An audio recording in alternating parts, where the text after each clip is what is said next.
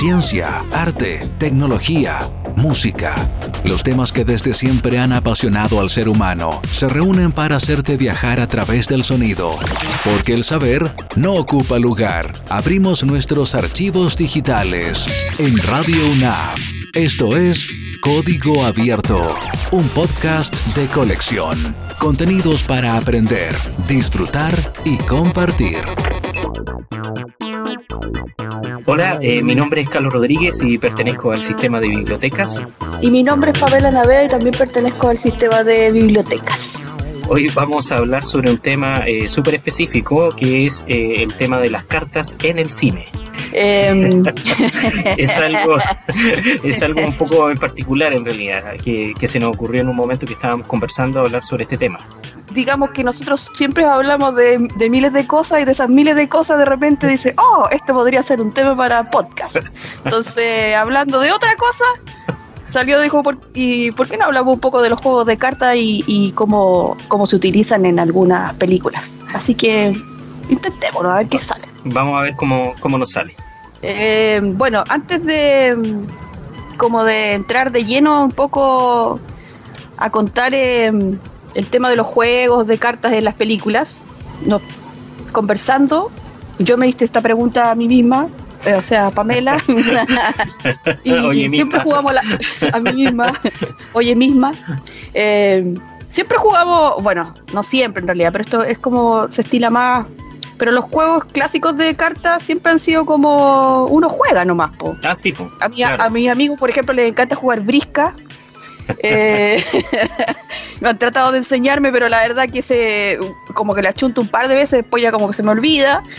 Eh, mi, papá, jugaba brisca, pero eh, nunca, nunca yo aprendí a jugarla, nunca caché cómo se jugaba esa, la brisca. Lo que sí me enseñaron y que aprendí a jugar fue la escoba que a lo mejor mucha gente ah. también la puede haber jugado con el naipe español. Chuta. Yo, yo me sé otro nombre, pero no es muy decoroso, que lo jugaban en el campo, que era como, no puedo decirlo, pero ustedes ya saben cuál es. Eh, que había que, si uno sacaba la carta que era, tenía el sucio. Ahí ponemos el tip. Que cuando íbamos a La Serena, por ejemplo, eh, y jugábamos en el campo, les encantaba jugar ese juego porque era como burlarse de la persona y yo que venía de la ciudad como que no entendía mucho el chiste, pero, pero era, después digo así, en realidad era entretenido porque era su forma de pasar en familia de otra manera. También otro juego de niño que es entretenido el, el del nervioso. Cuando uno va jugando el nervioso y va tirando las cartas y tiene que justo atrapar la carta que corresponde porque vais contando y si te equivocas, eh, perdiste. Hasta ahí te, ya hay todo el mazo y al final el que se queda con todas las cartas pierde. Bueno, y el, el clásico de clásicos que es el carioca, po. También. dos tríos, un trío y una escala, escala real, escala sucia y no sé cuántas cosas más. que me iba terriblemente mal porque no tengo mucha suerte en el juego. Ya. Eh, bueno, y, aquí como he mencionado, eh, hay, hay, hay, varios tipos de juegos, y no solo esto, sino que también hay otros de otro tipo de cartas que ya son más modernas, pero que después vamos como a comentar un poco más.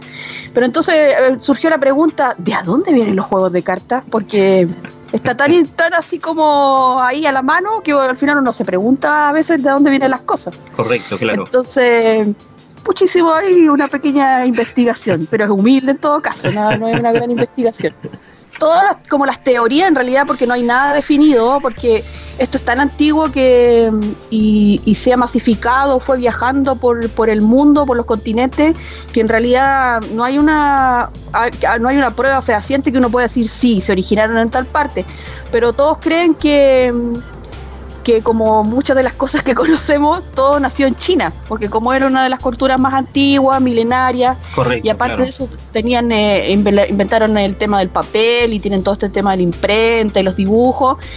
Eh, entonces piensan que, que, ahí fue como se, se inició y que y que de ahí en adelante fue cuando a través de todos estos viajes de mercaderes y del comercio las cartas fueron viajando o, o el hábito de, jugar o, practicar estos juegos fue viajando como, como de, continente en continente. Entonces, ahora estamos hablando de que esto es como del año 900, entonces estamos yéndonos súper, súper atrás. Entonces, cuando uno habla de Oriente, no está hablando solamente de China ni todo eso, sino que también habla del Medio Oriente y de todos los imperios que, que reinaban como en esa época. Y de ahí, de, esa parte como del norte de África y, del oriente, oriente, ¿cómo se llama? Medio, o de Japón o de China, eh, vinieron los saltos cuando hacían las transacciones, los comercios, Marco Polo y todas esas cosas. Entonces de ahí las cartas, los juegos de cartas empezaron a llegar a, ¿cómo se llama?, Europa. Eh, pero esto ya vino como a masificarse eh, en el siglo XIV. Ahí como, como que cada, cada país, entre comillas, porque en realidad no eran países, países, sino que eran como, ¿cómo decirlo?, como reinos, fueron como tomando y adaptando sus propios estilos de carta. Obviamente, como, perdón, como venían de China eran difíciles, entonces yo imagino que en Europa deben haber optado por, por eh, simplificarlo o hacerlo como les servía a su, a su sociedad o a, lo que ellos querían. Yo creo, yo creo que tiene sentido lo que tú dices, eh, que, nace de China, o sea, que viene de Oriente, y en ese, y en ese traslado que tiene el juego hacia, hacia Occidente, eh, como va pasando por esa por Medio Oriente, como tú mencionaste correctamente, África, el norte de África y todo eso, los que lo toman son los árabes. Entonces hay como una, una especie como de, como de traducción a lo mejor. Desde, lo, desde el juego original chino o hindú, incluso puede haber sido también. Eh, o egipcio también. Claro, se traspasa a través de los árabes hacia, hacia Occidente, eh, sobre todo Europa, entrando eh, en el momento en que, lo, que eh, eh, los árabes invaden o hacen toda esa invasión del norte de África hasta España y que lo paran finalmente a los franceses nomás, o sea, casi invaden toda Europa en su cruzada, los árabes. Entonces ahí como vienen todos esos siglos en los cuales hay mucho trasfase cultural de su, de su diferente idiosincrasia árabe, está tan, por supuesto el juego. Entonces por ahí viene también el, el sentido de que hay mucha influencia árabe en el, en el, en el juego que adoptaron los europeos y en, las, los juegos que, que, como tú bien mencionabas, cada una de las nacionalidades fue eh, adoptando de diferentes maneras. Claro, por ejemplo, en, todo lo que es la, la, península mm, itálica, o lo que sería Italia ahora eso, por ejemplo, adoptaron un, un juego de cartas, pero era más estilo como tarot porque al comienzo las cartas no eran tanto como para un juego, sino que era un poco para verse la suerte. Y después como que fue mutando en, el otro tipo de, juego ya más establecido. Y de ahí de Italia eh, pasaron al sur de Francia. Y desde ahí pasan a la, corona mm, aragonesa, eh, que está en Cataluña, que es lo que vendría siendo Barcelona, ahora toda esa parte catalana, y ahí donde, donde la historia se, se empieza a poner como, como sabrosa, porque ¿Quién no conoce los naipes españoles? De hecho, con los naipes españoles con el que se juega la escoba. Correcto, em, claro. La brisca también. Exacto. Eh, los juegos de carta em, en España eh, tienen una particularidad que a mí, a mí me pareció como entretenida, porque si uno se da cuenta no tienen ninguna figura femenina. Son todos... Eh, ah. Son todos como imágenes de o de hombres eran o, o estas imágenes clásicas que nosotros sabemos que es el basto, el oro, la copa y, la espada, si no me equivoco. Correcto, claro. Eh, y que esas cosas tienen como un significado. Sí, exactamente. La, por ejemplo, eh, en, la baraja tanto española como la inglesa, los símbolos que utilizan los cuatro tipos de símbolos que se utilizan en, la, en, el naipe, eh, representan, como tú bien dices, los estratos sociales en el fondo. Por ejemplo, el, el diamante que es este rombo eh, que, se, se, ubica en la baraja inglesa y que en, el, en la baraja española es el oro. Eh, claro. que representa la economía en la, en la Edad Media. O, también puede ser representativa de la monarquía. Claro, la eh, realeza. Claro, exactamente. El otro símbolo que es la pica y que en el naipe español es la espada, representa el ejército, por supuesto, o también puede ser la nobleza, que también tenía gran importancia en la época eh, librando batallas y todo eso. El, otro símbolo, que es el corazón, en el caso del naipe inglés, y la copa, en el caso del naipe español, representaría la iglesia o el clero, eh, que, también tiene mucha importancia en la Edad Media. Y el último símbolo es el trébol o el basto en el caso del, naipe español, eh, representa la agricultura, en donde podrían estar ubicados los plebeyos de, esa sociedad. El pueblo. Claro, el pueblo. Ahí están, ahí están los diferentes símbolos aplicados en, los, cuatro, en los cuatro símbolos del, del, juego de cartas. Y, yo te mencionaba antes, antes el, el, tema de, de, la, de la influencia eh, árabe, porque el nombre, porque si bien uno puede decir el juego de cartas, pero para diferenciarlo de una carta tradicional, que sería la carta escrita, por ejemplo, donde uno hace correspondencia, eh, se menciona que se, se, nombra como naipe, naipes, que serían estas cartulinas pequeñas que tienen la, que tienen los símbolos, y esa es una palabra de origen de, origen árabe. Eh, naipe viene de naif, ¿ya? Y, y, y, un conjunto de naipes forma una baraja, que también es una palabra árabe, que es baraka en árabe y que significa la suerte. Es, es la buena y la mala suerte, pero no relacionada con el azar para ellos, sino que es el destino. A eso se refiere la baraca o la baraja. Sí, y que tiene, si lo pensamos, tiene mucha relación con su credo también, porque los árabes como, como son, em, creen en el Corán y todo eso, para ellos la suerte no existe, todo es un designio de los cielos, entonces están como predestinados. Entonces yo creo que por eso también tiene como ese concepto. En, el naipe español, la corona española, había que pedir permiso para poder fabricar eh, los juegos de naipe. No era, no era llegar y así como, ay, quiero crearlos. No, eh, había que tener un permiso especial, la corona lo tenía que autorizar. Y, eh, aquí pasa, pasa algo como simpático porque como ustedes saben, la, corona no era solamente la corona española, sino que era española portuguesa. Entonces ambos, ambos reinos, eh, como estaban aquí unidos por este tema de los matrimonios entre, entre sus príncipes y princesas, em, aquí viene un salto que a mí me gustó y que me llevó a, saber otras cosas, que de donde surgió un poco el tema que a mí se me como que me causó duda, y es que por ejemplo, yéndonos a otro lugar más extraño, por ejemplo, Japón. Japón, eh, mientras tuvo sus fronteras abiertas antes del 1600, eh, habían ciertos, se les permitía a ciertos, ¿cómo se llaman?, naciones o, reinos eh, ir. Entre esos, obviamente, estaba Holanda y estaba Portugal. Yo creo que eh, más se les permitía a ellos porque como ellos no eran, no eran católicos como los españoles, porque para los japoneses era un tema esto de, los jesuitas que iban con su empeño de tener que evangelizarlo todo, no les gustaba para nada. Entonces hacían mejor negocio con los holandeses y con los, con los portugueses que eran como más protestantes, eran como más, más liberales, digámoslo. Entonces los portugueses fueron los que dejaron las cartas y, resulta que entraron así como subterfugiamente. Y obviamente la gente encontró como una diversión en eso y empezaron a jugarlo pero resulta que después llegó el 1600 y todo, y viene el, tema del, del, shogunato, cuando Japón se cierra al mundo, se cierra entre comillas, porque igual dejaban, tenían como el puerto específico donde igual dejaban entrar barcos portugueses, eh, porque igual tenían que seguir haciendo algún tipo de negocio de algunas cosas que no tenían. Em, entonces ahí viene el, shogunato o el, tiempo de, de los samuráis y prohíben obviamente todo lo que sea eh, venido desde fuera entonces los japoneses no podían utilizar carta, entonces que es carta extranjera.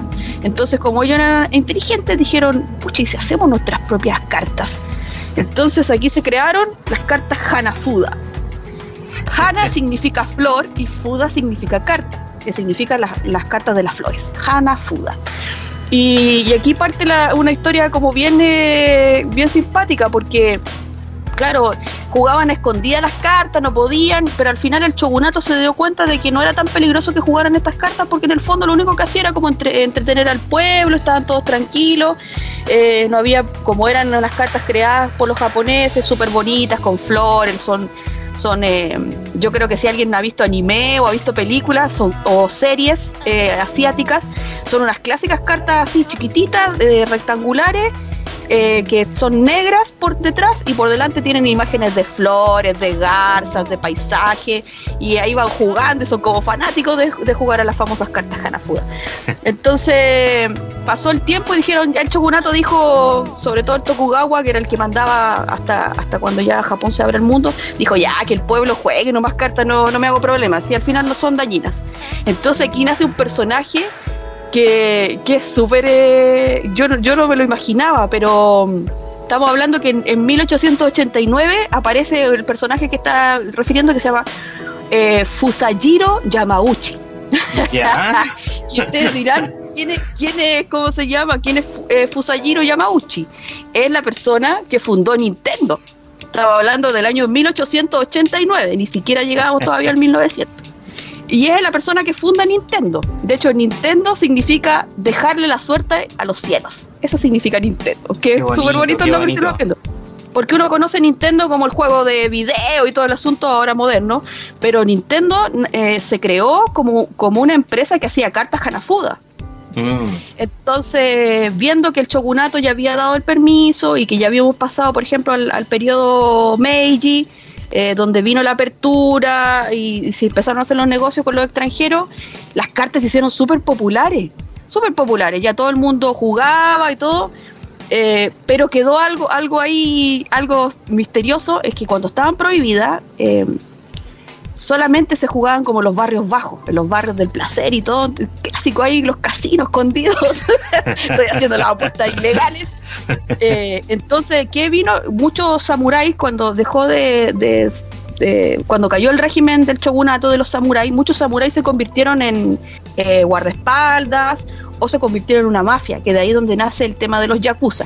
Y aquí donde venía algo súper bonito porque eh, dicen porque no está completamente comprobado, que Yakuza, el nombre de Yakuza viene de estos juegos Hanafuda, porque los mm. grupos o clanes de Yakuza jugaban mucho en sus casinos o en su, esos centros que tenían donde se reunían con sus miembros.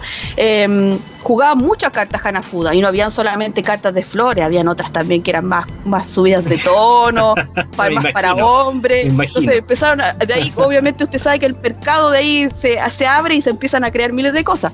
Entonces la Yakuza utilizaba mucho, le pedía mucho a, este caballero de Nintendo que le, que le vendiera. De hecho, Nintendo la, ganó la, relación Nintendo-Yakuza. Exacto la empresa de Nintendo se eh, logró toda la plata que necesitaba gracias a que la Yakuza le compraba estos juegos de cartas para tener para sus clientes o para ellos mismos, para regalar y todas esas cosas. Entonces, Yakuza eh, se dice que, proviene de, este juego porque la peor mano que uno puede tener de cartas eh, es el, el, 8, el 9 y el 3. Cada carta va sumando, van sumando puntos. Entonces, al juntar esos puntos, uno va sabiendo quién va ganando y quién no. Entonces, el 8 y el, 9 y el de tener un puntaje 8, 9 y 3 en una mano es como la peor mano que uno podría tener y ya va perdiendo. Y el 8, 9 y 3 eh, en japonés es Yakuza. Entonces, todos creen que ellos se llaman así porque cuando jugaban carta y ¡ah! Tengo la peor mano, no. Y entonces ahí quedó Yakuza. Y, creen que de ahí una mala mano, una mala mano en las cartas. Exacto.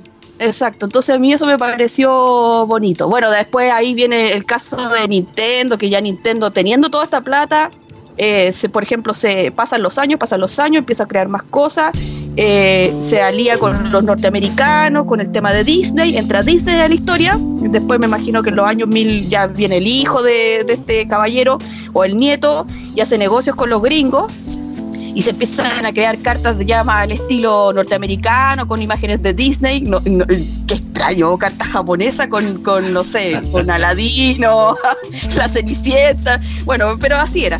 Y de ahí Nintendo dio el salto, pues. ya, ya se dio cuenta de que las cartas como que eran muy poco y ahí donde da el salto y se, se convierte en una empresa una empresa que hace juegos electrónicos y ahí, bueno, yo todos sabemos hasta el día de hoy que hace grandes juegos, Mario, Mario Bros y todas esas cosas que, que a lo mejor eh, una generación le gustaba mucho y que han ido evolucionando. Me estaba acordando de eso porque hay dos películas que están relacionadas a lo que tú estabas hablando. Primero, con respecto a Nintendo, está Super Mario Bros. Del año 93, que es la versión cinematográfica del juego que en realidad es una película que está calificada muy mala, pero es la versión eh, norteamericana en realidad del, juego, que ah. no, quedó, muy buena, pero es, la versión cinematográfica de Mario Bros. Y, con respecto a la Yakuza, hay una película que, es de, que actúa Michael Douglas que se llama Black Rain o Lluvia Negra. Oh, oh sí, que es muy buena, me gusta En donde él, él se involucra, como me parece que era un detective norteamericano que se involucra con la con la yakuza japonesa. Y, le matan le matan al compañero, ¿no es cierto? El compañero es este latino, ¿cómo es que se llama? Que tiene nombre latino. Eh, Andy García. Eso, que nunca voy a olvidar esa escena porque están como unas rejas y uno queda de un lado y el otro queda del otro y viene viene y con la yakuza y con, con la, ¿cómo se llama? Con la katana, ¡fum! Lo, matan y ¡no! Le mataron al compañero, Me gusta mucho esa película, bueno. Pero hay dos películas relacionadas con lo que tú estabas comentando. Eh, yo quería eh, hablar sobre un poco de. Hay, hay varias películas en las cuales las cartas eh, van siendo. O, el juego de naipe está mezclado con la trama.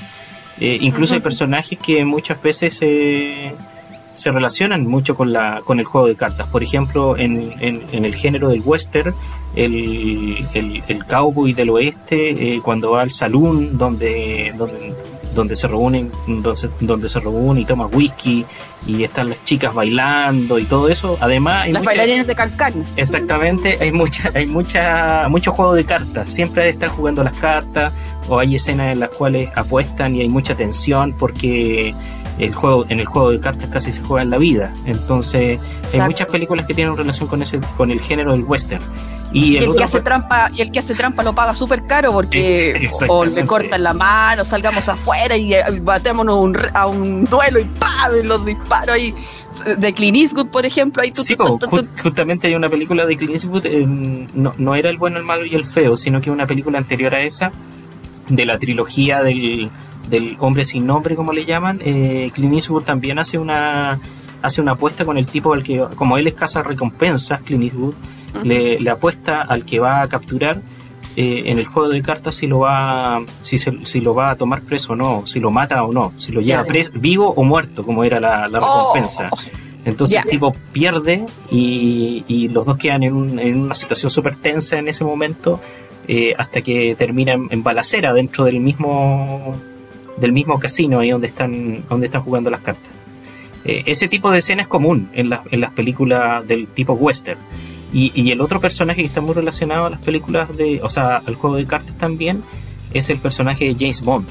James Bond eh, ah. tiene, una, una, ¿cómo se llama? Una película, una, una novela inicial. El escritor de, de James Bond, que es Ian Fleming, él escribe en 1953 su primera novela sobre el personaje que se llama Casino Royale y por supuesto eh, la trama se ambienta en un casino. Entonces el personaje de James Bond en, su escena en, su escena clásica para presentarse está, está en, la mesa de juego. Eh, entra en el juego de, naipe o de, de, carta y le pregunta quién es, pues, y viene la, viene la frase famosa donde le dice eh, cuál es su nombre y él dice Paul. James Bond. James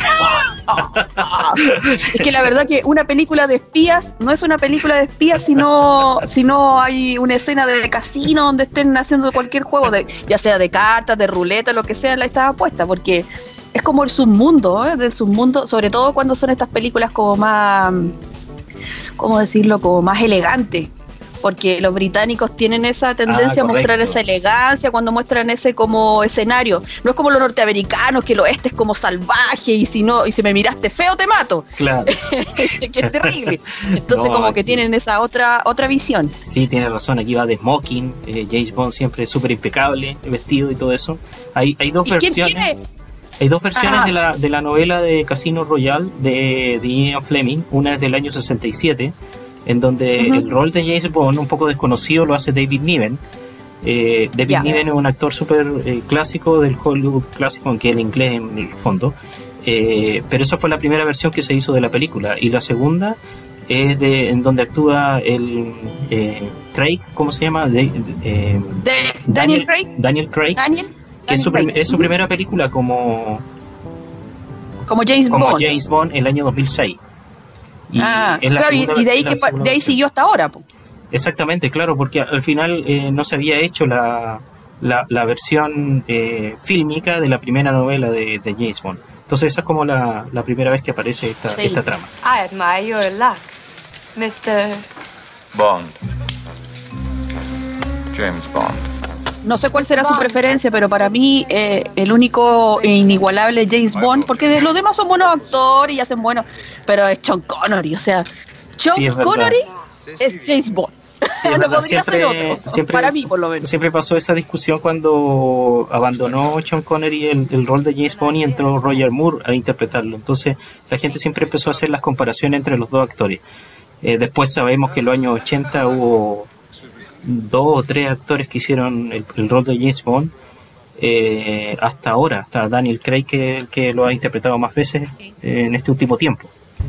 Estaba pensando cuando, cuando hablamos de la película Perdidos en Tokio, no le preguntan al protagonista, le dicen que quiero que seas como cuando está con el, comercial de whisky, no quiero que quiero que seas como James Bond, es como Roger Moore, porque le pueden decir Moore. bueno, en realidad para los japoneses no existe la R, entonces dicen eh, con L, Roger Moore, y, parece que él dice que, él prefiere a Chuck Connery o, o no sé, o ¿quién? Ya bueno.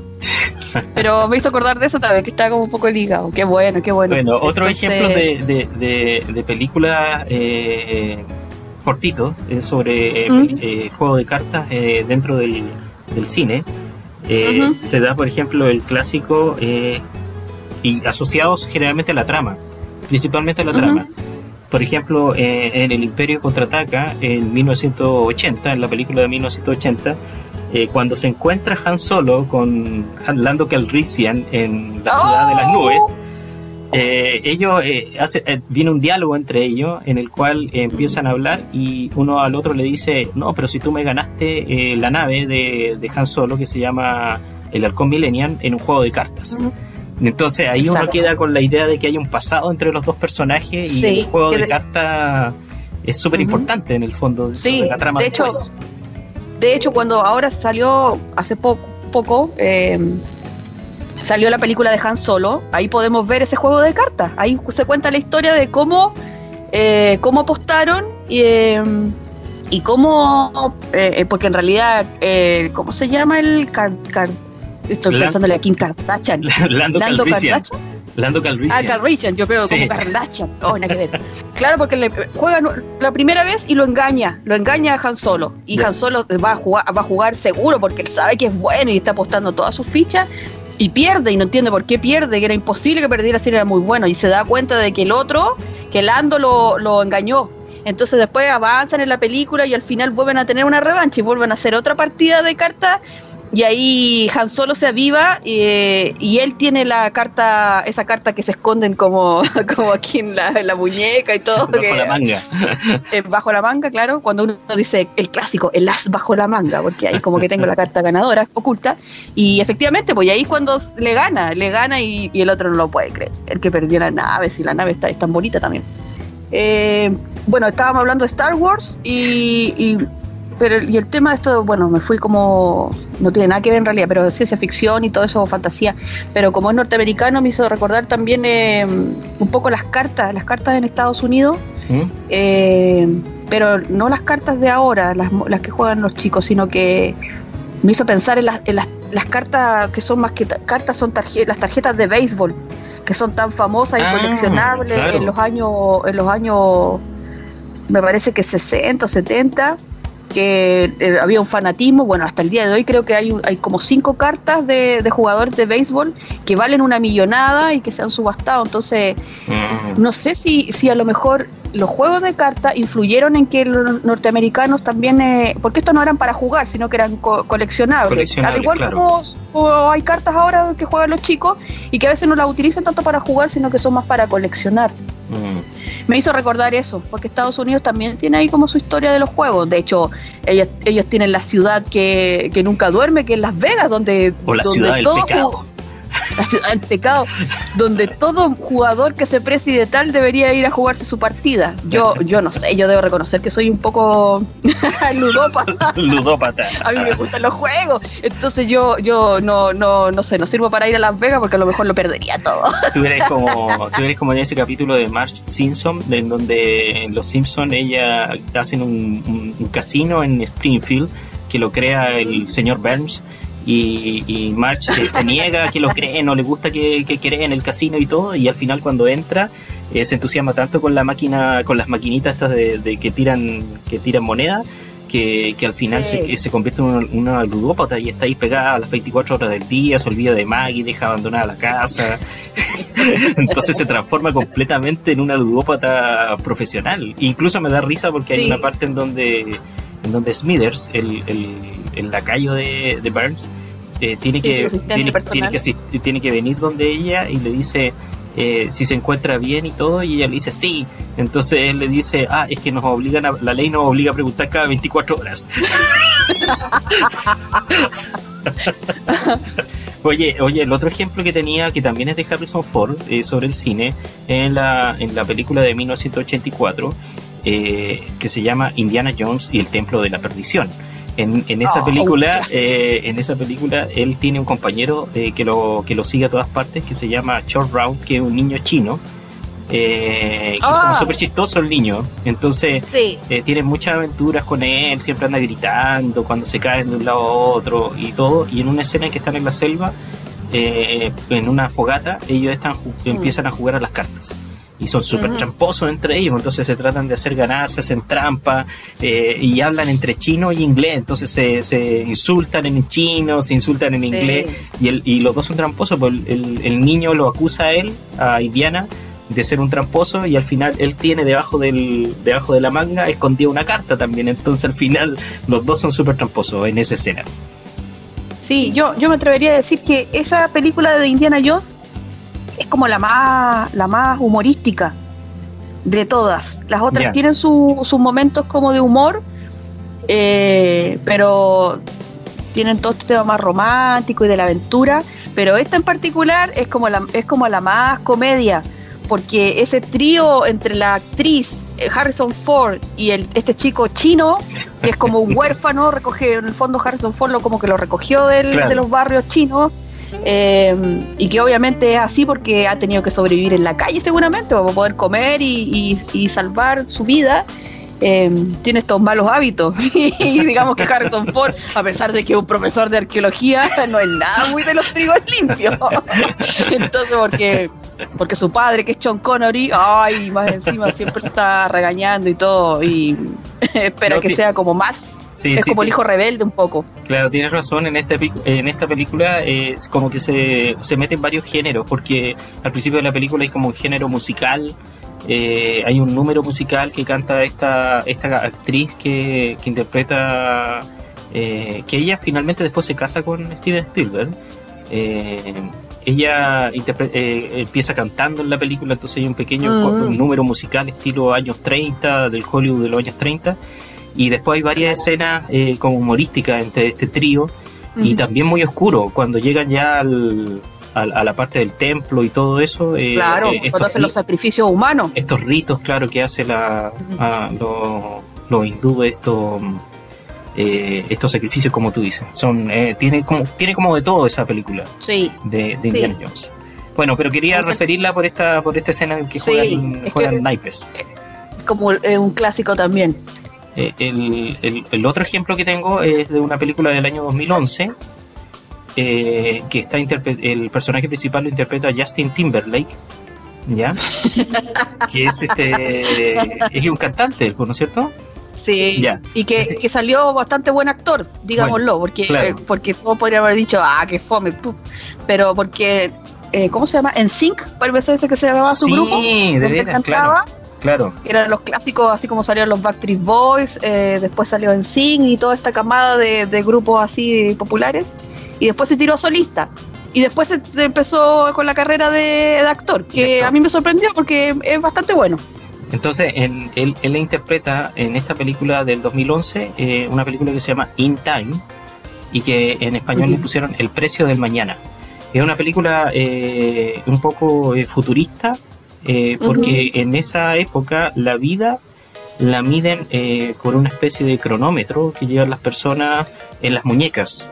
Y con eso se va midiendo el futuro de las personas, o sea, cuánto tiempo tienes tú de vida, eh, se va marcando en la muñeca. Y es como un cronómetro que se te va descontando vida en la medida que va avanzando ese cronómetro que, te va descontando la vida. Entonces, como súper...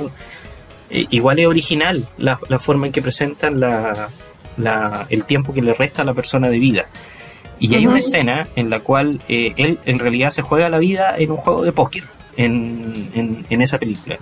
Eh, llega, llega un momento en que él tiene que enfrentarse a, su contrapartida en, un juego de, póker y, y, la apuesta en el juego no es dinero, sino que lo que apuestan es este tiempo de vida que tienen en las muñecas. Entonces lo pasan como con, por un lector de barras, pasan las muñecas y les va descontando este tiempo de vida que tienen y eso significa una cantidad de... es traducible a una cantidad de dinero de apuesta en, el juego. Entonces lo juegan en, en las cartas y, hay un momento de tensión en el cual a él solamente le quedan unos segundos de vida, o sea, el cronómetro uno lo ve y va, va descontando 10, 9, 8 y no sabemos si tiene la jugada perfecta o no. Y finalmente, por supuesto, la tiene y, puede recuperar su, su vida o lo que, queda, lo que le queda de vida para poder eh, salir bien de la jugada y ganar el juego. Así que interesante eso del... Esa, escena me, llamó la atención. Este es como el juego de cartas, pero más llevado por una película ya de ciencia ficción. Exactamente, exactamente, sí. Qué bueno. Hay otra, no sé si la tendrá usted mm, ahí dentro de las que quiere mencionar, pero hay una que a mí me gustó mucho y que, es una gran escena también, que es esta película de los, los ilusionistas. Ya, que eran estos cuatro tipos que, que, ¿cómo se llama? Que roban un banco y que ellos son, son ilusionistas, pues son como magos. Y hay una escena donde tienen que pasar por un detector de, de metal o de cosas y hacen un, una cantidad de tomas y de movimientos donde se pasan una carta, que es donde llevan, parece, una información importante que robaron y la tienen que hacer pasar, pero es muy buena, es muy buena esa escena porque es como que la esconden, se da vuelta, lo revisan, lo tiran en la otra mano, se la tira, la carta se la tira rápidamente al otro, el otro la esconde en el sombrero, se da una vuelta, después se la pasan a la niña, la niña se lo mete aquí entre medio de la, de ¿cómo se llama? De, de la ropa, claro, del escote. Eh, porque la tratan de revisar y como que ella un poco dice, oye, no me toquís tanto porque si no es acoso y todas esas cosas. Esa, esa escena es muy buena, es muy buena de los ilusionistas. No sé si te la tenía ahí contemplada. No, no, no, no la había, no había, no me he fijado en esa. Qué buena. Es muy buena. Dura harto la escena. Es una escena que dura por lo menos unos, unos dos minutos más o menos. Sí, es una, un despliegue de, de todas sus capacidades como esa capacidad de ilusionista para hacer que la, la carta no en ningún momento los guardias la ven. Dudan así, están como ahí y todo el rato están al filo de pillarlos, pero no van tan rápido, tan rápido en sus movimientos entre los cuatro, pasándose la carta de una cosa a otra, que al final logran pasar con la información a través del, del lector ahí, de esa cosa, ese como portal donde pasan y como los que están en los aeropuertos. Ya, qué buena. Ya, entonces eh, te voy a relatar un poco a ver si tú vas descubriendo cuál es la película, aunque yo creo que es súper conocida y, ¿Ya? seguramente la van a adivinar luego. Pero voy a voy a tratar de narrarla de a poco, ¿ya? Ya. Eh, es el minuto 22 de la película. O sea, no es el principio de la película, él ya ha pasado harto, harto rato. Entonces ya se habían presentado varios personajes incluso eh, yo creo que ya se había presentado, incluso uno de los personajes principales ya estaba, ya estaba presentado. Incluso se había hecho un, flashback en la película, que este que en realidad es un raconto. Eh, uno, la diferencia entre un flashback es cuando el personaje, el flashback es cuando un personaje recuerda eh, algo del pasado eh, pero es un recuerdo cortito, se podría decir, un recuerdo corto. Eh, hay un, yo me recuerdo del pasado y pasan unos minutos y vuelvo al presente. Ese es, un flashback. Pero un recuento es un poco más largo. Es la película clásica eh, en la cual el personaje Em, se presenta y empieza a decir, oh, yo me recuerdo que cuando sucedió esto fue hace muchos años. Y viene y, vamos hacia el pasado y toda la película transcurre en el pasado y ya cuando está terminando la película se vuelve al presente y el personaje, y eso fue lo que le quería contar y vienen los créditos. Ese es un recuento porque casi toda la película es el, recuerdo, ¿ya? Entonces, eh, en esta película se presenta más bien un recuento que un flashback, ¿ya? Entonces se presentan, ya se habían presentado varios personajes, incluso el personaje eh, femenino que es el protagonista. Eh, ya. Eh, pero falta la contraparte, que es el, motivo amoroso de este personaje en la película. la escena comienza cuando todavía no lo descubres, yo creo, ¿no? la película. No, estoy tratando de pensar ahí cuál podría ser. La escena comienza con la cámara que ingresa con un movimiento hacia atrás desde una ventana a un bar. ¿ya? Y afuera se divisa un barco. ¿Ya? Ya. ¿Sigo?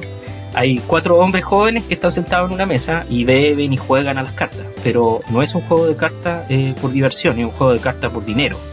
Y también por su destino.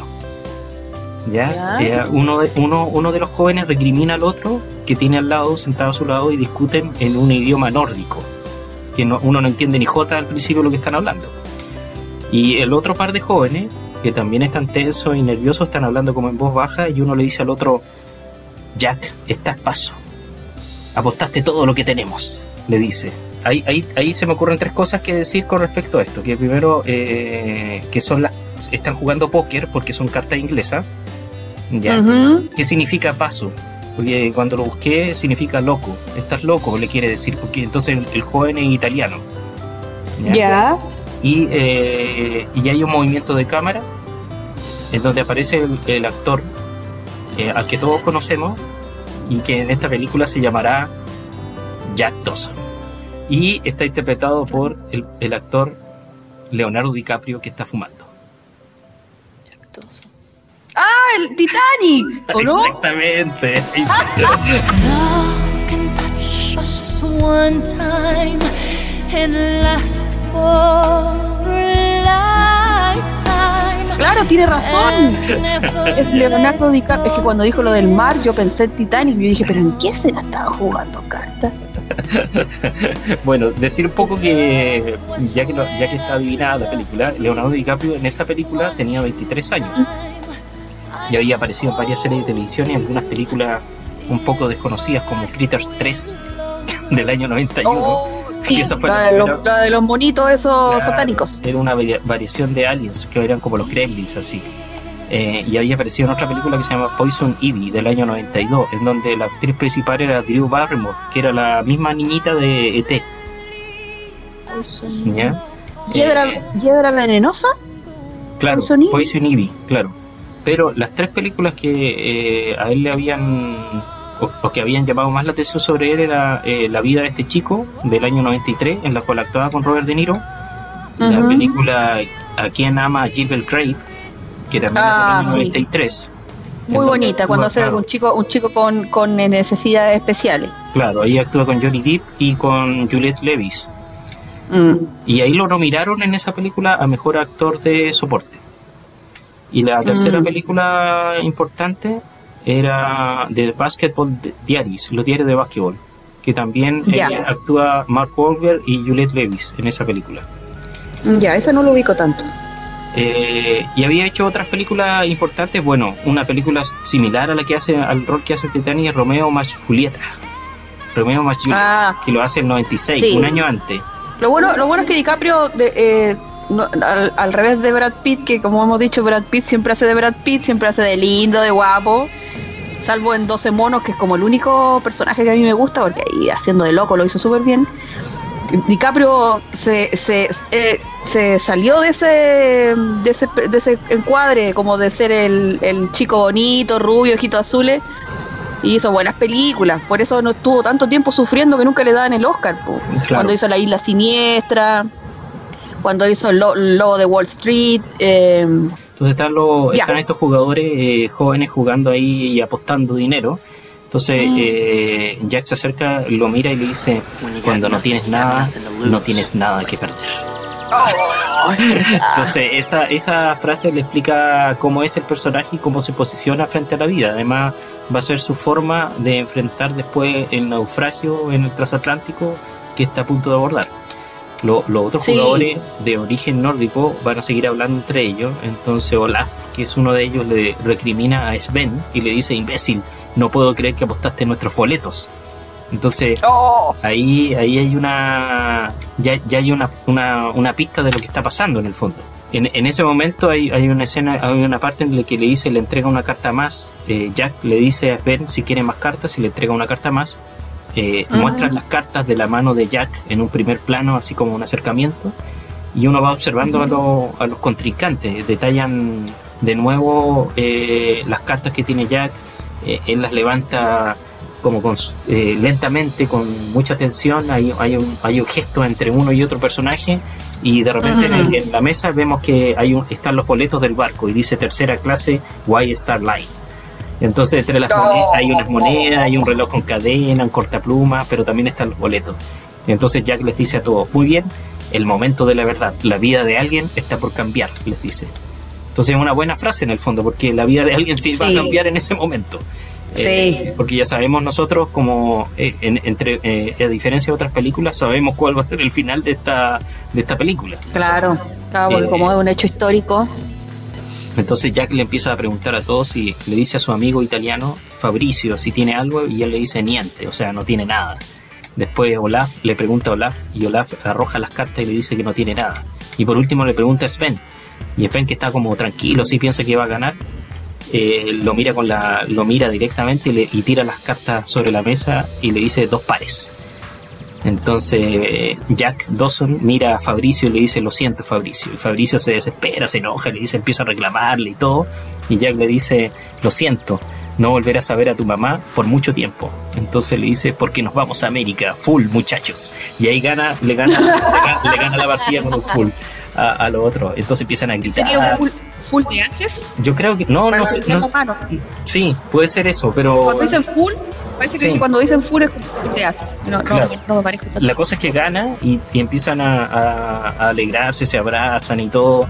Y, y Sven, eh, y, o sea, los dos, los dos nórdicos, esto, eh, mientras, mientras Dawson está tratando de, sacar todas las monedas de la mesa, lo mira así súper enojado y lo agarra de la agarra Jack del, de la ropa y, y, levanta el puño como que le va a pegar un puñetazo y y ahí Jack Dawson queda como así como cierra los ojos esperando el golpe, pero en vez de pegarle a él, le pega, le pega a Sven, que era el que había perdido el juego pues, y que había recado los boletos y lo tira al suelo.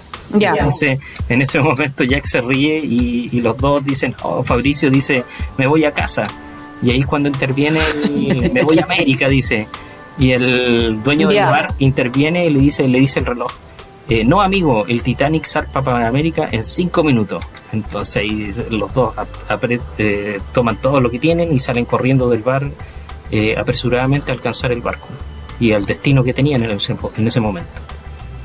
Chuta, imagínese hubiese, hubiese pasado una cosa distinta, a lo mejor él no se hubiese subido al barco y, y hubiese seguido con vida. Bueno, pero así la suerte no Sí, exactamente. Me interesa esa escena porque tiene que ver con la, el juego de cartas, pero que está muy relacionado al argumento en el fondo. Que la suerte. Sí, porque el juego de cartas determina, determina si viaja o no viaja en el, en el Titanic. Exactamente, lo que hablaba al principio de que la baraja es el destino de la persona. Se juega la suerte buena o mala. Hay, hay otra película, me acuerdo. Eh, hay uno que se llamaba 21 Blackjack. ¿Ya? Una película que también tiene la visión de este juego de cartas, pero desde otro punto de vista, porque me acuerdo que aquí en, eh, cuando se juega 21, em, esto se puede, se puede aprender, porque hay gente que cuenta las cartas. Hay gente que ah, tiene, Hay gente que es privilegiada en su memoria y en, en el tema matemático, y a medida que las cartas van saliendo, va podendo sacar las cuentas cosa que mi abuelito, por ejemplo, hacía con el dominó y que me enseñó a mí un poco que hacer trampa, porque uno se va dando cuenta que cartas van saliendo, entonces así uno sabe cuáles son las que están en las manos de los oponentes. entonces me, acuerdo que me, acordé que en la película de, de donde sale Dustin Hoffman con Tom Cruise, eh, que son los hermanos, eh, ¿cómo se llama? Rayman. Eh, Rayman, él como eh, tiene esta eh, esta capacidad de contar las cartas también. Entonces, como el otro se da cuenta, lo aprovecha y se van a Las Vegas también a, jugar y ganan contando las cartas. Exacto, así es. Entonces, y eso está, eh, es súper difícil detectarlo. Entonces, pero los casinos te tienen como protocolo y, ya tienen em, fichado porque ah, hay como un dicón para los, los, que no pueden entrar a los casinos.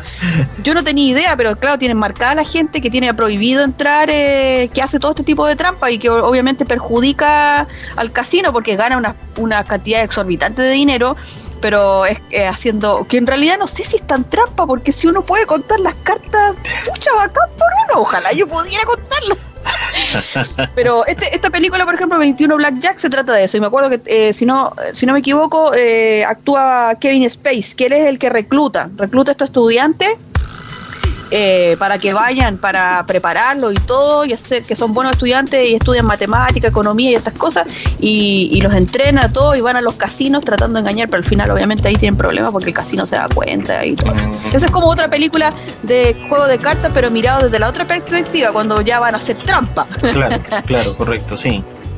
Eh, y la otra, que es, más o menos, ¿cómo se llama? No es tan antigua, eh, porque es del año si no me equivoco, 2017. Es la película que se llama, en, inglés es de Molly's Game, o el juego de Molly. Ah, sí, la vi esa película, claro. Claro. Está basada en un caso real. exacto. Y que esta chica que tiene como un, casino clandestino, pero lo tiene en su casa o en un, sitio muy lujoso. Eh, que, para España o Latinoamérica se llama La Apuesta Maestra, y en la que actúa, mm, ¿cómo se llama esta Jessica Chastain. Jessica sí. Sí, Chastain, algo así. Eh, que ella es muy, una muy buena actriz, que ha hecho otras películas como esa cuando estaban peleando por el contra el Congreso, por el tema del, del uso de armas en Estados Unidos, que es un gran tema que ellos tienen, eh, la libertad de si soy libre para usar, tener armas, armamento, o no lo soy y solo lo tiene que hacer la policía. Esa es una de las películas y esta otra también. Ella, siempre elige, ella elige estas películas con... ¿Mm? También actúa en La Noche Más Oscura, que es la cuando tratan de atrapar a. O sea, cuando atrapan a Bin Laden, que es toda la trama de. Exacto. Ella es un agente de la CIA. Exacto, y, y ahí hay toda una controversia de si realmente se hizo bien, se hizo éticamente esa captura o no. Mm. Entonces me gusta porque ella elige películas que los temas son controversiales, porque uno puede estar a favor o puede estar en contra, inclusive la película uno lo lleva de repente a decir, sí, en realidad tienen razón, pero después va avanzando y uno dice, no, en realidad no, no, no, uno le da razón como al otro lado, entonces al final uno termina como en esta dualidad no sabe si es correcto o no es correcto.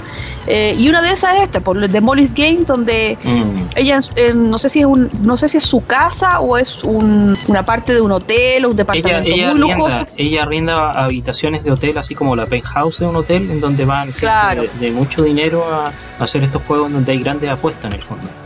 Claro, y ahí tiene todo, todo el tejemaneje, porque ella es muy buena para también, pues también es una persona privilegiada y sabe mucho de economía y estos cuentos y de inversiones, entonces pone su talento en esto que, en este negocio que es un poco ilegal y que siempre la pillan. Pues. Hay una escena que me gusta porque no sé quién la va a ver, pero está sentada como en un banco de una plaza, parece que en el Central Park en Nueva York, y está ahí toda derrotada y ya de como de civil, porque cuando está en, el, en esa suite del hotel, ella se ve pero espectacular, está vestida ahí de punta en ah, blanco, todo súper super lujosa, súper fina, pero después está toda derrotada porque ya le quitaron todo y tiene que dar eh, toda esa explicación al Estado y a la policía y todo eso. Entonces está ahí como de, camisa cuadrillé típica norteamericana, sentada en una plaza ahí de... En, esas plazas cuando se encuentra con el papá porque el papá la va a ver y creo que ah, le, dice algunas cosas con respecto a la vida que ha llevado, la aconseja, o, hay como un distanciamiento también entre ellos tiene razón, le va, le va como a plantear eh, un poco que haga un cargo o como una reflexión, una reflexión de su vida. la voz de la conciencia de ella.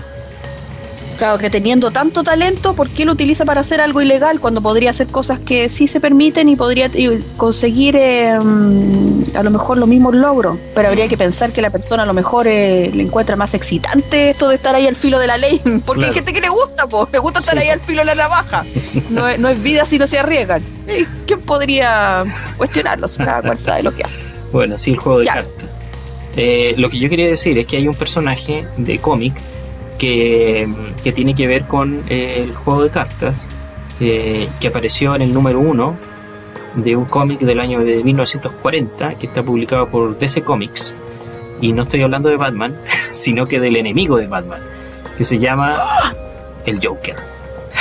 Oh. Entonces, por supuesto, el Joker es un personaje, eh, es un criminal de Ciudad Gótica que tiene una personalidad psicópata y tiene un humor sádico que también que también conocimos en la, última película que hicieron. Exactamente. Ahí, subimos, sus orígenes. Sí, exacto. Su apariencia física se caracteriza por este rostro que tiene como desfigurado, que tiene una piel blanca, que tiene el pelo teñido de verde y los labios súper rojos. Y esa apariencia se explica en el cómic porque se supone que cayó en, accidentalmente en un recipiente de químicos que es, como, que es como la escena que se presenta en el Batman de 1989 de Tim Burton. Eh, los creadores de este cómic y del personaje en sí fueron tres eh, autores. Está Bill Finger, Bob Kane y Jerry Robinson. Y cada uno, por supuesto, tiene su propia versión de la creación del personaje. Eh, quería mencionar lo que dijo Finger en el año 66. Él dijo, Kane me llamó, refiriéndose al otro de los inventores o creadores del, personaje. Kane me llamó, tenía un nuevo villano cuando llegué estaba sosteniendo un naipe. Al parecer Jerry Robinson o Bob, no recuerdo quién, de los dos, miró la carta y tuvo una idea para un personaje, el Joker. Eh, Bob dibujó un bosquejo que al principio no se parecía mucho al Joker, sino a un payaso. Y él recordó unas cartas que se publicaban en unas ediciones más económicas de, perdón, unos libros que se publicaban en ediciones más económicas de clásicos como Alejandro Duma o Víctor Hugo, y el volumen que él tenía era un libro que se llamaba El hombre que ríe. Eh, y en esa parte, en ese libro aparecía una fotografía y esa fotografía se la pasó al, eh, al, dibujante, a Bob, y, le dijo que, dibujara el perfil del, del, personaje con un aspecto más siniestro.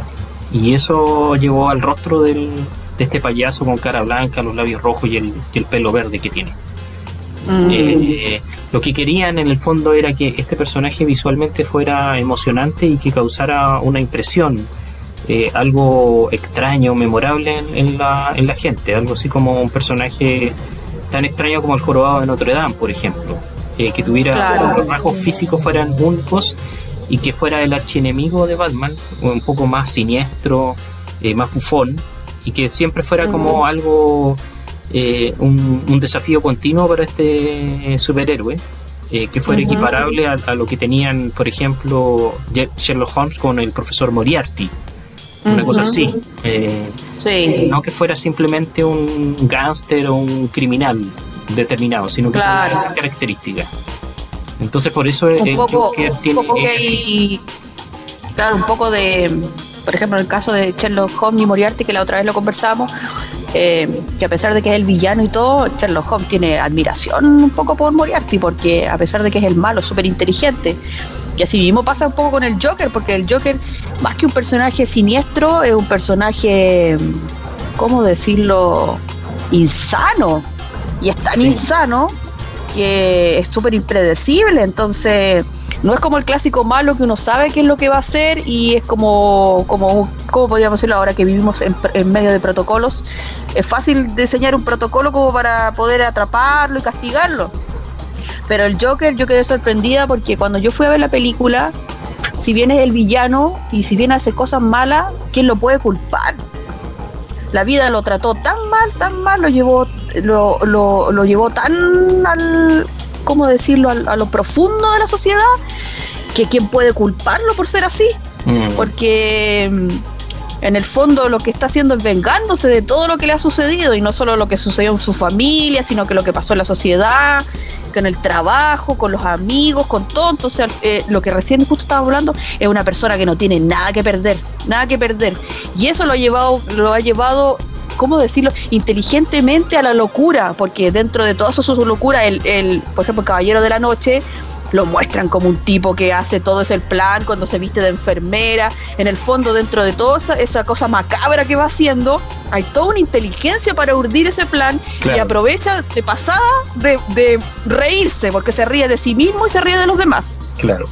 Entonces yo creo que eso descoloca un poco a Batman, Batman que es tan serio y tan estructurado y que para él eh, todo es blanco o es negro y que a mí me da un poco de rabia ya porque al final dije, eh, Batman tanto que se queja de su pobre vida, pero la verdad que su vida ha sido miel sobre hojuelas al lado de la vida del Joker. En comparación con perdió este enemigo. Claro, perdió sus padres y todo eso, pero siempre tuvo una vida de lujo y pudo hacer lo que quiso y estudió en las mejores escuelas. Tuvo a Albert que siempre estuvo con él, lo apoyó.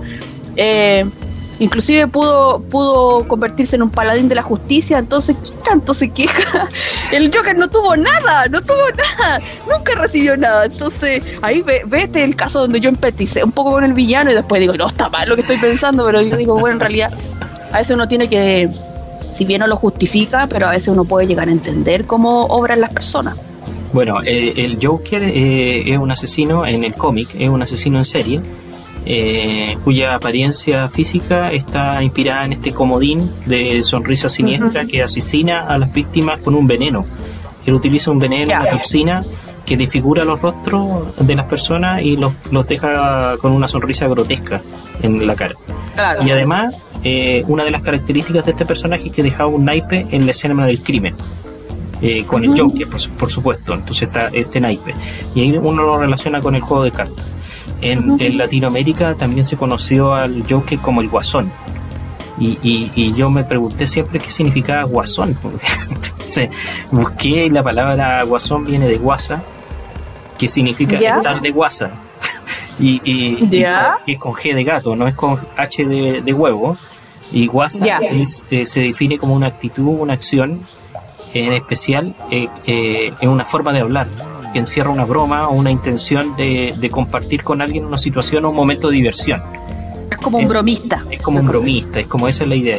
Bueno, em, habría que decir también que, el, que como presentan al guasón en los cómics, a veces no es igual como lo presentan en las películas, como que igual no siguen la, misma historia, o, los orígenes, o lo que pasó, porque por ejemplo, no sé, pues mostrar eso, el, tema de, las heridas por, por los químicos, en otra aquí lo muestran como que una persona que como que lo perdió lo perdió todo y que por eso es que se disfraza así. Entonces igual hay como una diferencia un, punto de vista diferente. No es, no es literal no es que hayan tomado el cómic y hayan dicho ya lo vamos a hacer igual siempre hacen sus variaciones. Lo, lo que quería decir era que para relacionarlo con lo que estábamos hablando del juego de cartas la, figura es el comodín eh, es decir es un naipe que sustituye a cualquier otro de la baraja y que toma el valor que tiene como según le convenga al jugador esa es la idea del comodín. Es una carta especial de la, de la baraja. Y en la baraja existen siempre dos, dos comodines. Eh, se cree que la, la, carta del Joker la inventaron en, aproximadamente en la década de 1860 y significaba originalmente de Jolly Joker, que es el bromista alegre. Ese es como el mm. significado de la carta. Y, y la mayoría de las veces la carta la representa como un juglar o un bufón eh, el juglar, este personaje de la Edad Media que era como un cantante que iba representando baile o juego, o el bufón. que iba a, animar, la fiesta del rey. Claro, o el bufón que era este personaje grotesco que divertía a la corte con historia graciosa, etcétera. Y en el cine, en el cine lo han interpretado eh, eh, diferentes actores al personaje del Joker. Primero estuvo César Romero, que hizo la serie de televisión de los años 60 que la, la, serie esta de, Batman, que era como muy, muy de esa época. Después está la, la, película, la primera película de Batman eh, fue interpretado por Jack Nicholson en el año 89, en la película de, Tim Burton, Batman. Eh, en esa le da inicio al, personaje en el cine. Eh, hay una escena en la cual me llama siempre la atención el diálogo cuando Joker le dice a Vicky Bale, que es interpretada por Kim Basinger en la película, le dice, ella, ella le dice que está súper asustada porque él, él la está la está acusando eh, y él le dice, ¿eres un loco? Le dice ella y él le dice, pensé que era Pisces.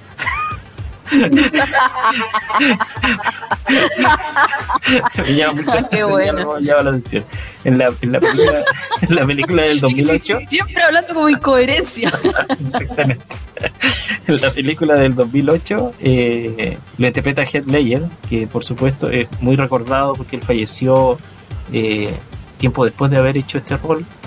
Eh, sí, la película es de Christopher Nolan y se llamaba The Dark Knight, El Caballero Oscuro en el fondo que es la segunda parte de la trilogía que hizo Nolan de, Batman. Eh, y una de las escenas más eh, icónicas de esa película es cuando lo está interrogando Batman al Joker en la, oh, comisaría. Entonces Batman le pregunta al Joker, le dice, ¿por qué quieres asesinarme? Le dice. Y el Joker le responde, no quiero asesinarte, ¿qué haría sin ti? Tú me completas, le dice. Entonces. Quiere volverlo loco también. Eso es lo que quiere, quiere volverlo loco. Tan loco como él está, quiere que Batman también enloquezca. Claro, y, le, dice el Joker a Batman: eh, Para ellos solo eres un freak, como yo. Dice: Te necesitan ahora, pero cuando no, te, cuando no te van a hacer a un lado como un leproso. La moralidad, los códigos son un mal chiste. Los abandonan cuando ven el primer problema. Eso es lo que le dice. Solo son buenos si el mundo los deja hacerlo. Cuando las cosas se vienen abajo, esta gente civilizada se comerán entre ellos. Yo, yo no soy un monstruo, solo sé quiénes son. Eso es lo que le dice el, Joker a, Batman en, el interrogatorio. Sí, que en el fondo el, el Joker no es el que no el que pone, eh, ¿cómo decirlo? la pólvora está ahí y él el que prende la mecha nomás, para que quede la escoba. Exactamente, claro. Porque si él quisiera podría haber asesinado mucho tiempo Batman, porque Batman al ser tan correcto eh, igual tiene más que perder, por ejemplo si le mata a Alfred eh, también tiene que mm. perder, pero son buenos los diálogos. Me gusta, me gusta la trilogía de Nolan porque lleva a Batman y a todos sus personajes los mira de una forma más oscura, más psicológica. Los otros eh, siempre siento que son más, son más como los cómics. Eh, ah. esa versión esa versión como más más afable más amigable para el público pero pero cuando Nolan toma la, la película y la empieza a cómo se llama a transformar eh, pasan cosas terribles, como por ejemplo que Batman crea cuando la niña muere, ve que muere con el alcalde, los, eh, los tienen y los queman y él tiene que decidir a cuál de los dos va a salvar. Batman cree, cree, abrazo partido de que la niña lo eligió a él, pero en realidad la niña no lo eligió a él, eligió al alcalde. Entonces y Alfred se lo oculta, se lo oculta todo ese tiempo porque sabe que lo va a destruir emocionalmente, saber que la niña no lo eligió a él. Y no importa si él es rico y es Batman, igual le pasan cosas. las mujeres no, no. Porque siempre dicen como que la mujer está obligada a amarlo porque él es Batman. O sea, ¿qué mm. mujer no se enamoraría de Batman? Pero Christopher Nolan va y lo dice, no, pues no importa, y ella sabe que es Batman y aún así prefiere al alcalde porque el alcalde es una persona, es un defensor de la, de la ley, pero común y corriente, no tiene que disfrazarse como Batman. Entonces, ese, ese juego como psicológico que mete Nolan a mí me encanta porque la vida es así, po. Eh, no, es, no, es, no porque sea Superman yo estoy obligada a amarte, ¿por qué? ¿Por qué? Solo Luisa Lane cae ahí. Bueno, encima Luisa Lane me da rabia porque lo desprecia a, ¿cómo se llama? Clark, lo desprecia porque es un nerd, pero si le gusta Superman, entonces súper interesante. Pues, si lo ama tanto, debería saber que es Clark, que Clark Kent. Debería ah, yo lo hubiese visto y lo sabría, kilómetros de distancia que es el hombre que amo. pero bueno, esas son, como cosas que a mí me, me gustan de las pelis, que van, como mutando dependiendo de, lo, de los directores. Ya, y, los últimos actores que han interpretado al, Joker, eh, bueno, pasó Jared Leto en la película del 2016 de David Ayer que se llama Escuadrón Suicida, en donde él interpretaba al Joker y aparecía además con la novia del Joker, que se llama Harley Quinn, que está interpretada por Margot Robbie en la película. Ah. Eh, ese, es el, el, Joker. Y el último, el más recordado quizá en este momento, es el que interpretó Joaquín Phoenix porque él ganó además Oscar por, como mejor actor por su interpretación en esta película del 2019 que se llama simplemente Joker y que en la película el personaje de él en realidad se llama Arthur Fleck. Eh, no se llama Joker. Es extraño eso pero bueno es como el arte de ego en el fondo que toma al llamarse Joker eh, a, mí me dio, a mí me dio pena porque Jared Leto es como el Joker que salió más vapuleado de todos de todos estos que hemos mencionado, es como el que más para atrás salió. Eh, pucha, que, que lo, criticaron harto, que no tenía como ningún brillo. y la Margot Robbie, que lo hizo súper bien como la, como la secuaz. Me gustó harto, porque después como participa en la otra película donde está Will Smith y hacen el Escuadrón Suicida, es como que ella, y de hecho ahora salió una película que es solo de ella con las otras chicas, claro. que no la he visto, no sé si, si será buena o no, porque ya cuando se empiezan a ir como por esas ramificaciones, de repente como que la, calidad va, bajando un mm. poco el argumento. Pero, pero, no, pero interesante. Ese era el personaje de este de cómic, el Joker, eh, como relacionando con el, con el tema de las cartas que estábamos viendo hoy día. Eh, bueno, yo lo, último que tendría como para compartir, pasando por la historia desde China y pasando por todo esto que fuimos revisando, Inglaterra, eh, España, Japón y todo eso, está el Estados Unidos y eh, son los juegos de, mm, ¿cómo se llama? De cartas coleccionables que se juegan ahora que es como la otra cara del juego de cartas, porque un juego de cartas más que es como de estrategias y, no es las cartas que a uno le toca, sino que uno elige la carta con las que va a jugar, es como que uno va a una batalla y para esa batalla uno elige con qué va a luchar Eh, y ahí es donde se van viendo en, el, en la partida quién es el mejor. Pues, utilizan encantamiento y esas cosas que más o menos lo ubico porque mis hermanos también eran muy fanáticos. Porque en los años 90, por ejemplo, salieron las cartas de Pokémon, después salió el tema de Yu-Gi-Oh!, que también tenía que ver con los anime y con los mangas. Eh, y Magic, que es una cosa como aparte que se hizo por una empresa mm, norteamericana. También está el juego de Calabozos y Dragones, que era, bueno, Calabozos y Dragones más con, más con un juego de, estrategia. Eh, no sé si incluye Calabozos y Dragones fue, similar. fue antes de Magic. Como, es como el, padre, el padre de Magic. Eh, y claro, y, mirando la, la, la, cantidad de, por ejemplo, de, dinero que, que, se recauda por estas famosas cartas es impresionante. Son miles de millones de dólares que, que se venden. De hecho, hay muchas cartas que que cuesta un montón conseguirlas. Eh, están agotadas o hay que esperar, hay que encargarlas y esperar como de un año para otro para que las vuelvan a hacer porque es tanta la demanda. Eh, de hecho, se hacen torneos. Yo he visto series, por ejemplo, chinas, donde los chicos hacen torneos eh, de estos juegos y se juntan y van por equipo y van equipos de distintos mm. países y hacen los torneos. Al igual como se hacen los torneos, por ejemplo, ahora de juegos online, esos juegos virtuales y todas estas cosas que hacen ahora, juegos de pelea, eh, también hacen de así de como de cartas. Hay todo, hay todo un mercado detrás de esto. Eh, ha ido evolucionando, pues después de pasar a ser como un juego de entretención como para la familia, como de mesa, como para pasar el rato, eh, se ha convertido en algo súper profesional, que, que, de hecho hay premios también para los campeones en, en, esas, en esos enfrentamientos, los premios son millonarios, o sea, vale la pena ser un... ser el, dinero, el dinero. Sí, vale la pena ser un capo en Magic. Eso, eso es como más o menos para, para ir cerrando, ya es como lo más actual que se está viendo. Bueno, hemos visto hartas hartas aristas del, del tema de las cartas en el cine, bueno, relacionado a otras cosas también, pero ha estado entretenido igual, como es como analizar un tema específico aplicándolo al cine. Claro, pucha, ojalá que les haya gustado. Eh, de ahí viene todo. Esos son los orígenes. Claro. bueno, eh, nos despedimos ahora. Mi nombre es Carlos Rodríguez, pertenezco al sistema de bibliotecas. Eh, y yo soy Pamela Navea, también pertenezco al sistema de biblioteca. Nos vemos en una próxima oportunidad. Sí, hablando de un tema tan interesante como este. Nos vemos. Nos vemos. Ciencia, arte, tecnología, música. Los temas que desde siempre han apasionado al ser humano se reúnen para hacerte viajar a través del sonido. Porque el saber no ocupa lugar. Esto fue Código Abierto, un podcast de colección. Contenidos para aprender, disfrutar y compartir.